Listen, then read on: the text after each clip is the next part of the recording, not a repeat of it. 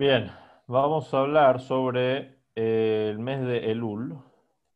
El mes de Elul, sabemos todos el famoso ejemplo, que el rey sale al campo. El rey sale al campo.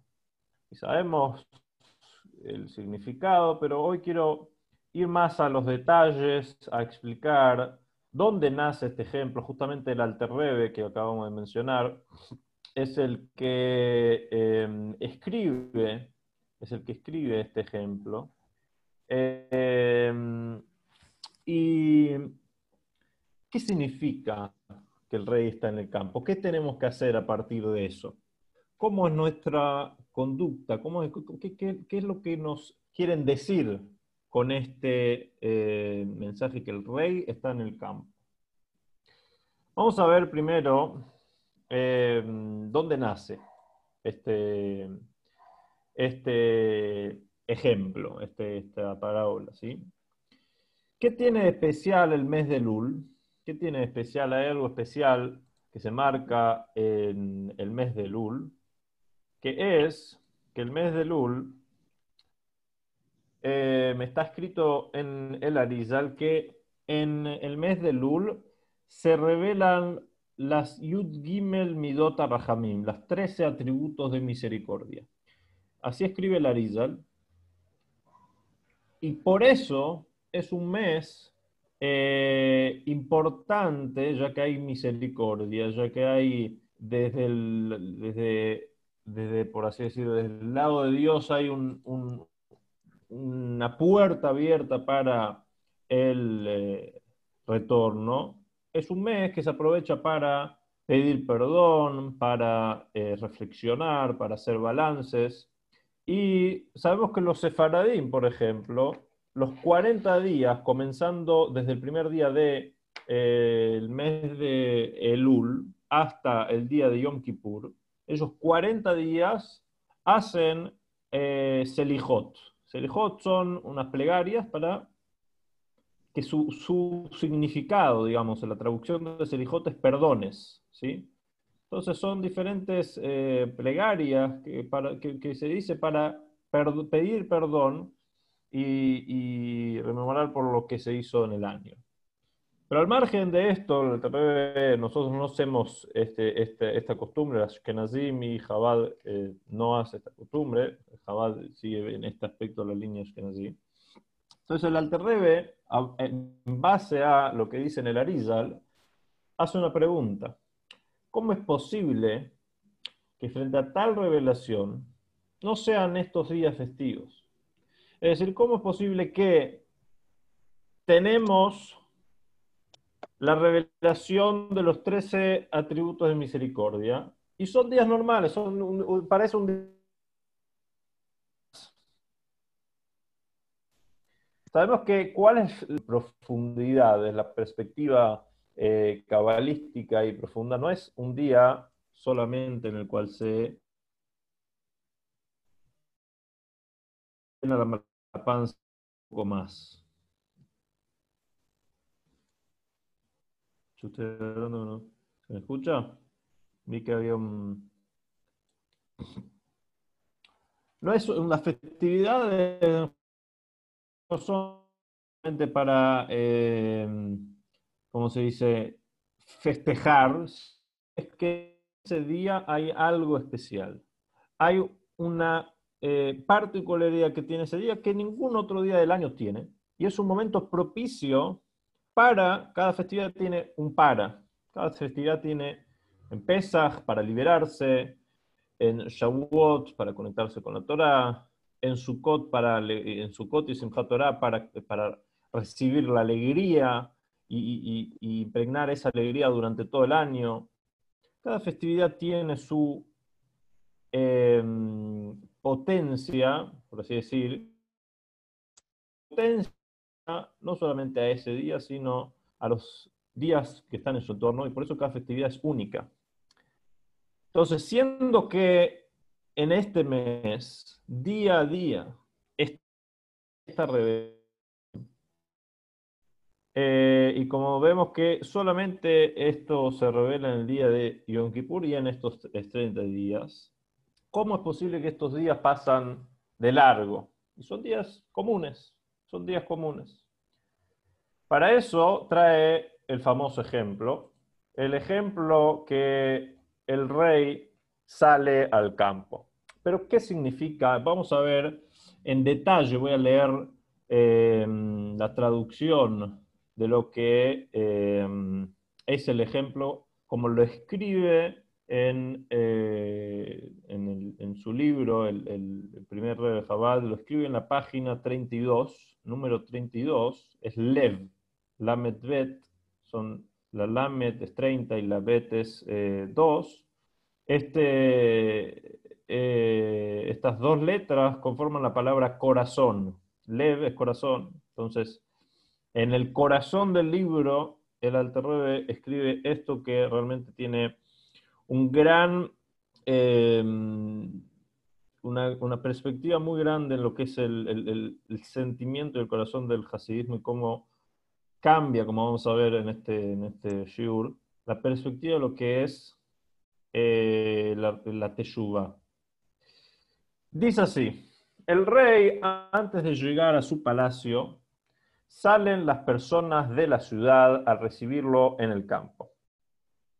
¿Sí? El rey, antes de, llegar al, palacio, eh, sale al campo y ahí se encuentra con la gente común, se encuentra con la gente de la pero una situación más informal.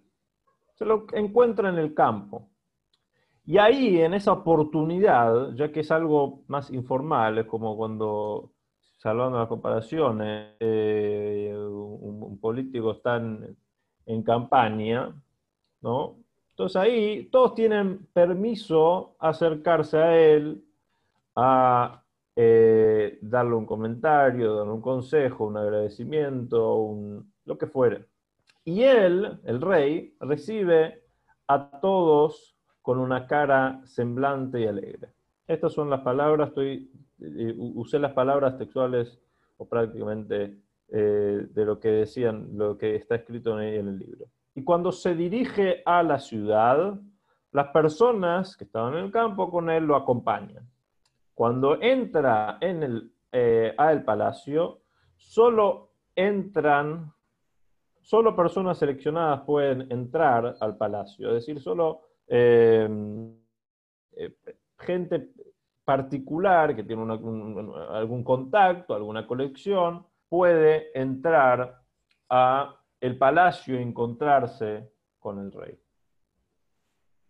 Entonces ahora vamos a hacer algunas preguntas sobre este ejemplo para entender un poco más la profundidad de cada palabra que utiliza acá el Alter ¿por qué dice la gente de la ciudad sale a recibirlo? Si la idea es acercarse a los campesinos, acercarse a aquellos que están em, comúnmente muy distantes del rey.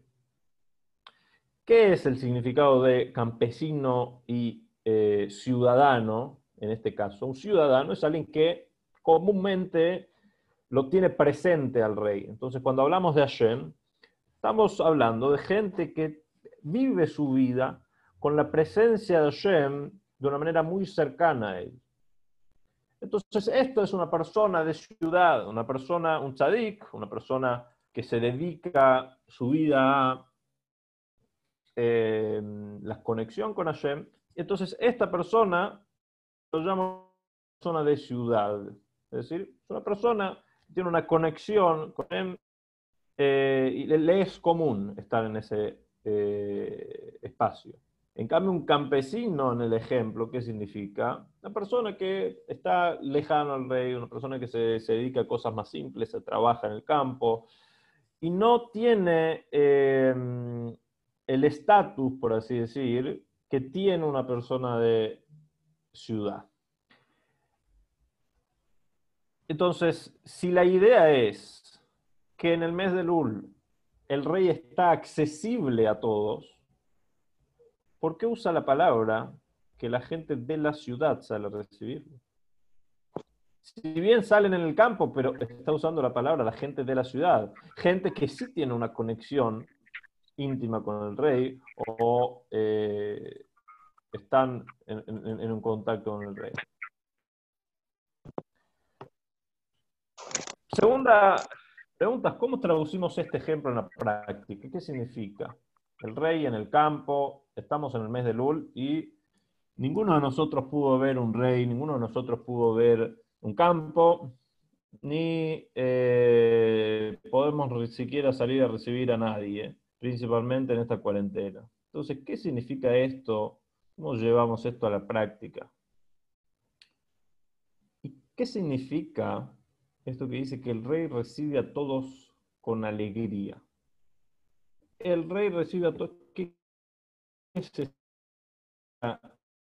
detalle que aumenta acá el alter? Y para eso vamos a explicar cuál es la perspectiva que tiene el Hasidut sobre la Teshuvah. Antes voy a contar una historia como para entender cuál es la perspectiva que tiene eh, o que tenía el mundo, eh, ya sea el mundo judaico o el mundo eh, en general, de lo que es la Teshuvah, lo que es la Teshuvah en general, el arrepentimiento.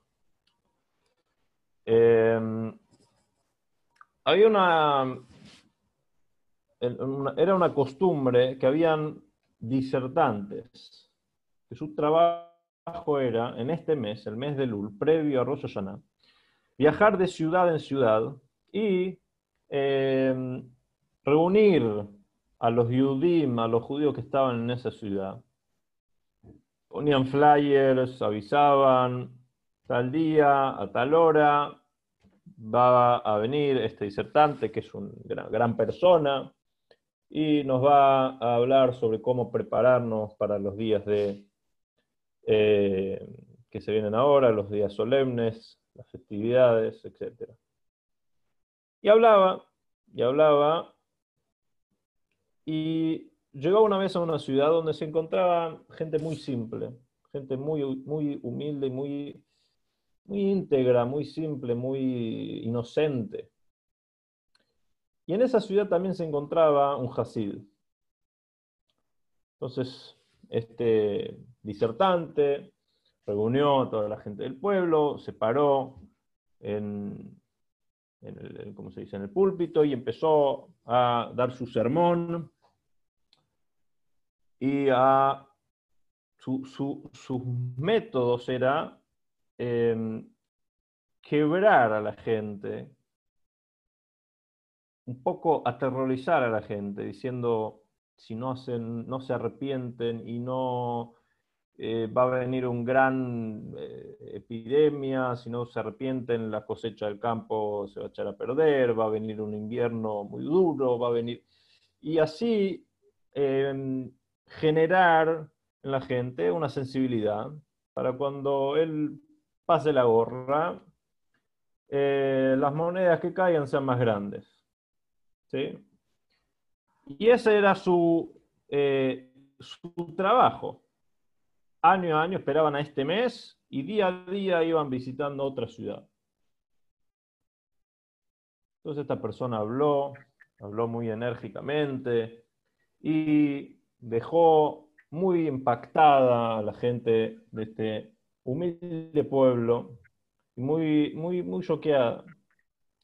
Este Hasid se le acerca después, se le acercan, ¿cómo se dice?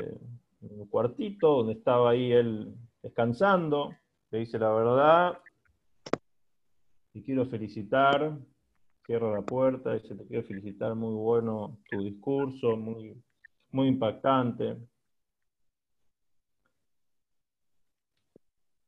traba la puerta con llave y saca un cuchillo y saca una piedra, era un yojet, yojet tienen cuchillos especiales de un gran tamaño y una piedra para afilarlo, y empieza a afilarlo, y le dice, bueno, te digo que empiezas a hacer tus confesiones. Sabemos que antes de eh, una persona, cuando él sabe que está previo a fallecer, es bueno que haga las, confesiones antes de fallecer, el Shema, etc. Entonces le dice, haz tus confesiones. Se sorprende, se asusta y le dice, pero ¿qué pasó? ¿Por qué? ¿Qué hice de malo? No, no, no, por nada malo. Pero simplemente vemos que sos un gran tzadik y hay una costumbre, no tenemos a nadie acá, aquí en un tzadik enterrado en nuestra ciudad, a quien pedir y para que intervenga por nuestros pecados. Y vos sabés que, como vos bien dijiste, nosotros y nuestros padres somos todos pecadores y no tenemos otra alternativa. Y hay una gran costumbre de pedir, justamente previo a Rosh Hashanah, eh, a un tzadik para que intervenga en el juicio eh, tan relevante por nuestras vidas. Y sigue afilando el cuchillo y dice, no, pero mirá, yo no es que sea tan tzadik, de vez en cuando alguna se me escapa. De vez en cuando una metidita puedo, puedo meter. Bueno, pero eso no es nada, eso no es nada. Nosotros hacemos cosas mucho peor. No, pero mira, de vez en cuando, yo sabes que viajo mucho y a veces si no encuentro comida que ayer, bueno, por ahí como otra cosa también. No, pero no te preocupes, eso no es nada. Y así lo empezó a presionar y cada vez esta persona se fue deschavando más y más y más y más. Y terminó siendo que era un chanta, un falso. Y lo único que hacía era aterrorizar a la gente. Entonces, este le dice, sos un sinvergüenza, pero no solamente por ser falso, sino por usar la inocencia que tiene esta gente, que reza Shem con una integridad, con una confianza y con una alegría, y vos se lo estás quitando. Los estás confundiendo totalmente. Ahora vamos a ver qué es la Teshuvah, cómo interpreta y cómo ve la Teshuvah el mundo, digamos, el, el, mundo, por así decir, antes de la perspectiva que tenga Hasidut. Y esto realmente es así, en muchas comunidades eh, era así, por ahí, en algunas incluso hoy, se ve este, eh, este sentimiento sobre este mes el mes de Lul, ya que es un momento de Teshuvah. A Teshuvah primero, la traducción, que es una traducción eh, errónea, como ya vamos a ver, es arrepentimiento. Es decir, arrepentirse por lo que hemos hecho. Son días solemnes, días de seriedad, días eh, de amargura, de miedo, de temor, esta es la manera como el mundo vive lo que es el, eh, arrepentimiento. Según Hasidut, Hasidut revela, no es que eh, trae algo nuevo, sino revela qué es lo que es la palabra Teshuvah. Teshuvah, si la vamos a traducir literalmente, viene la palabra Shuv. Shuv es volver, retornar, entonces, Teshuvah no tiene que ver con el arrepentimiento, sino tiene que ver con un volver. Volver a un lugar donde uno siempre perteneció. En primera instancia, es volver a Shem. Volver a donde nosotros debemos encontrarnos. Más por como dice la misma palabra, Teshuvah, Tashuv Hei, que es la Hei, la Hei es el nombre de Hashem.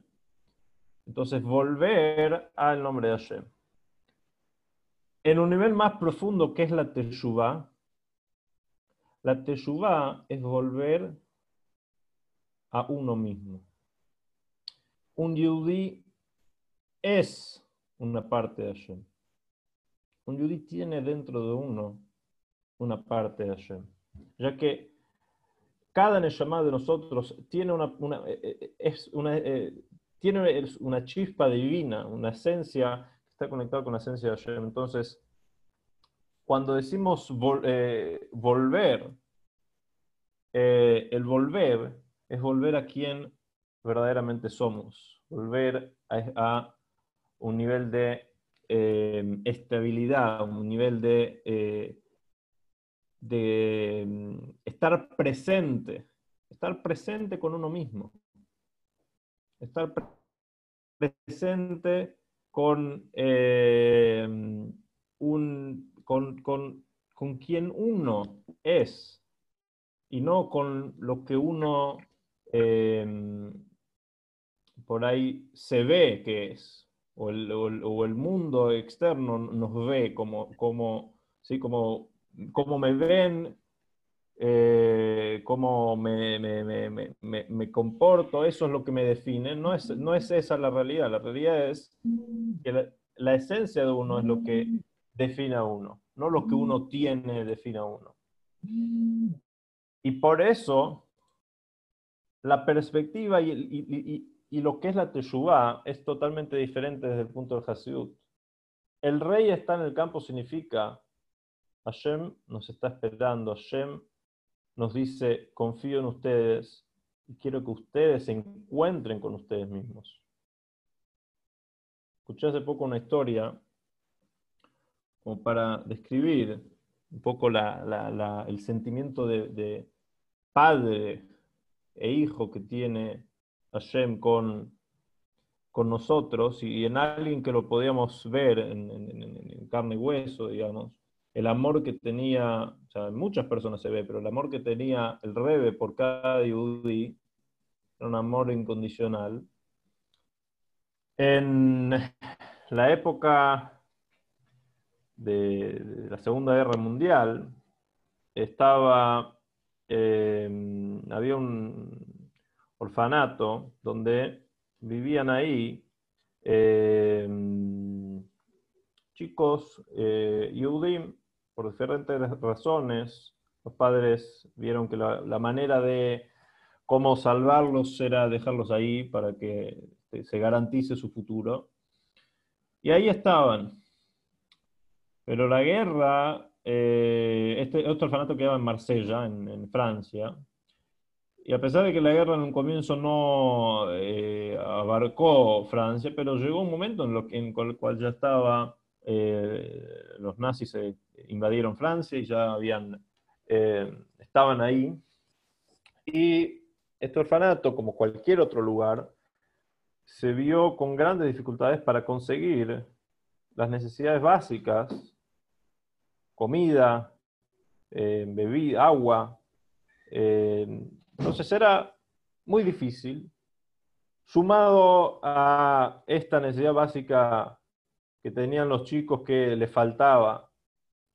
Había una necesidad afectiva que también eran eh, carentes por estar alejados de sus padres y a pesar de que los organizadores de ese orfanato hacían lo máximo posible para brindarle el mayor cariño, todavía había una falta. Y de vez en cuando había una persona que venía, había una persona que venía y y traía comida y traía alegría, y todos lo llamaban el Mesías. El Mesías en francés significa el Señor. Y les daba un gran cariño, un afecto a los chicos, a cada uno. Y chicos que por ahí, por su depresión y su, incomodidad, no querían comer, el Mesías se sentaba con ellos, le daba de comer eh, les charlaba, los animaba, les contaba historias. Y así, de vez en cuando, venía el mes. Había, mucho tiempo después, salió, creció, viajó a Estados Unidos, y en una oportunidad tuvo eh, la oportunidad de encontrarse con el Rebe. Cuando se encuentra con el Rebe en una eh, en una audiencia privada, ni bien entra, em, el Rebe le dice, dúdale, ¿cómo estás? Dúdale. de una manera cariñosa, digamos, se acuerda. El rebe se acuerda de quién era este chico. Entonces, esta persona se quedó muy sorprendida. ¿Y quién era, cuál, cuál era el, final de la historia? El Messier era el Rebe. Y el Rebe eh, vivía en, Niza, si no me equivoco. O sea, fue yendo de diferentes lugares, eh, escapándose. Pero eh, iba, viajaba a Marsella, porque Marsella estaba el, consulado americano, donde ahí él tenía que hacer diferentes trámites para recibir su, visa para después poder viajar, que como terminó viajando desde Portugal, primero pasó por Barcelona, después por Portugal. Y, y el Mesías este era el Rebe, entonces el amor que tenía el Rebe por cada chico, ese es el amor que en el Ul se nos habla. El rey en el campo significa Hashem esperando nosotros para eh, que nosotros podamos encontrar, encontrar eh, con él. En otra ocasión, esto también es otra historia de cuando el Rebe eh, aún no había asumido su liderazgo, eh, ya que el rebe anterior, su suegro, era el, el rebe en ese momento. El rebe em, era, ¿cómo se dice? Era reprochado, era, eh, sí, se, le quejaban al rebe, ¿sí? Eh, por su conducta, que es lo que él hacía, él em, se acercaba a todas las personas, Yudim o, hijos de Hasidim incluso en algunos casos, que estaban, llegaron a América y empezaron a em, ir por un camino lejos de la Torah, y el Rebe era como un amigo para ellos.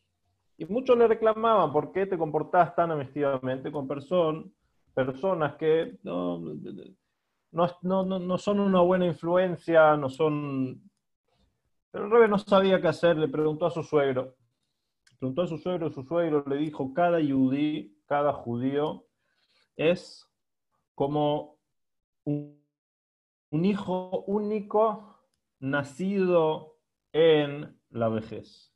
Imagínense una persona que se casa con toda la intención de poder formar una familia, tener hijos, y eh, pasa los años y no puede, y no puede, y pasa más años y sigue siendo difícil.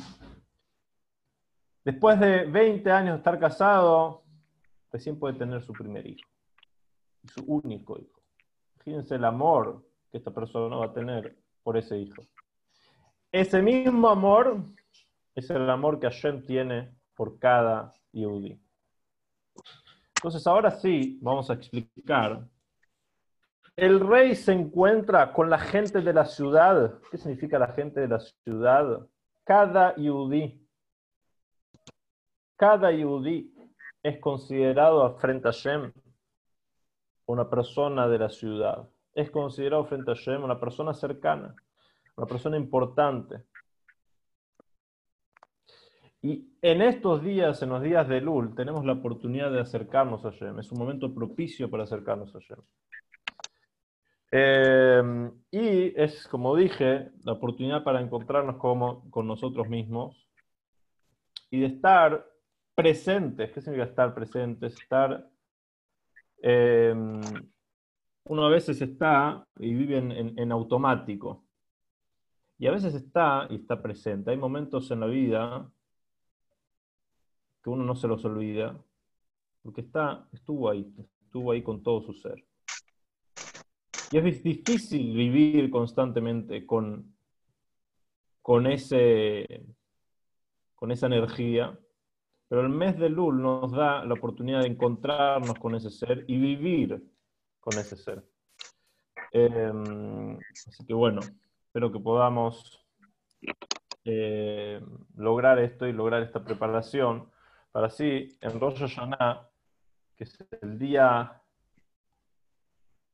que eh, coronamos a Hashem, podamos sentirnos cómodos y sentirnos eh, aptos, sentirnos en el lugar y decir, sí, yo sé a quién estoy coronando, sé quién es Hashem y sé qué potencial y qué fuerza tengo yo para hacer esto.